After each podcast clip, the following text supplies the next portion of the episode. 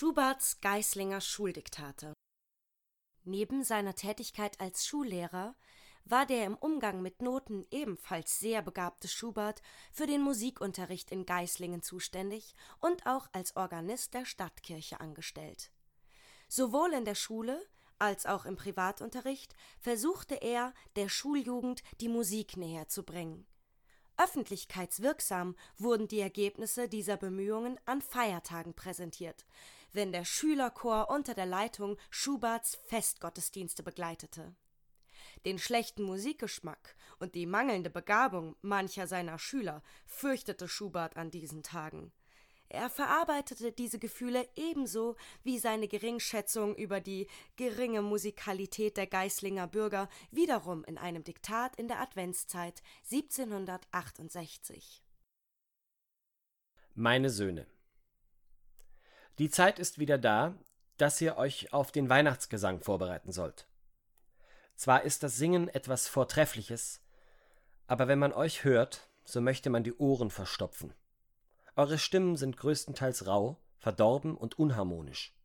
Einige schreien, als wenn ihnen ein Messer im Hals stecke. Einige wissen die Melodie nicht und singen also, was ihnen in den Mund kommt. Einige steigen oder fallen mit ihrer Stimme und einige tun gar den Mund gar nicht auf. Ihr könnt euch also vorstellen, was euer Lehrer leiden muss, der die Musik kunstmäßig gelernt hat, wenn er euer Zeter- und Mordio-Geschrei anhören soll.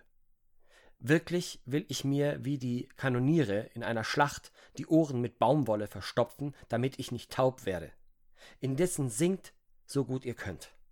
Leute, die ein so musikalisches Gehör haben, dass sie einen Esel lieber schreien hören als eine Nachtigall, werden es so genau nicht nehmen.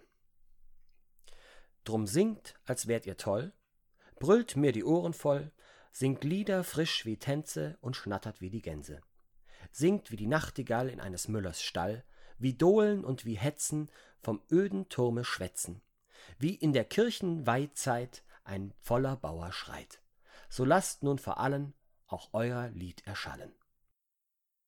Indessen lebt wohl und schmieret heute Mittag eure Hälse mit ein paar Dutzend Leberknöpflein, damit ihr rechte Triller schlagen könnt. Ich verbleibe mit kranken Ohren, euer getreuer Lehrer Schubert.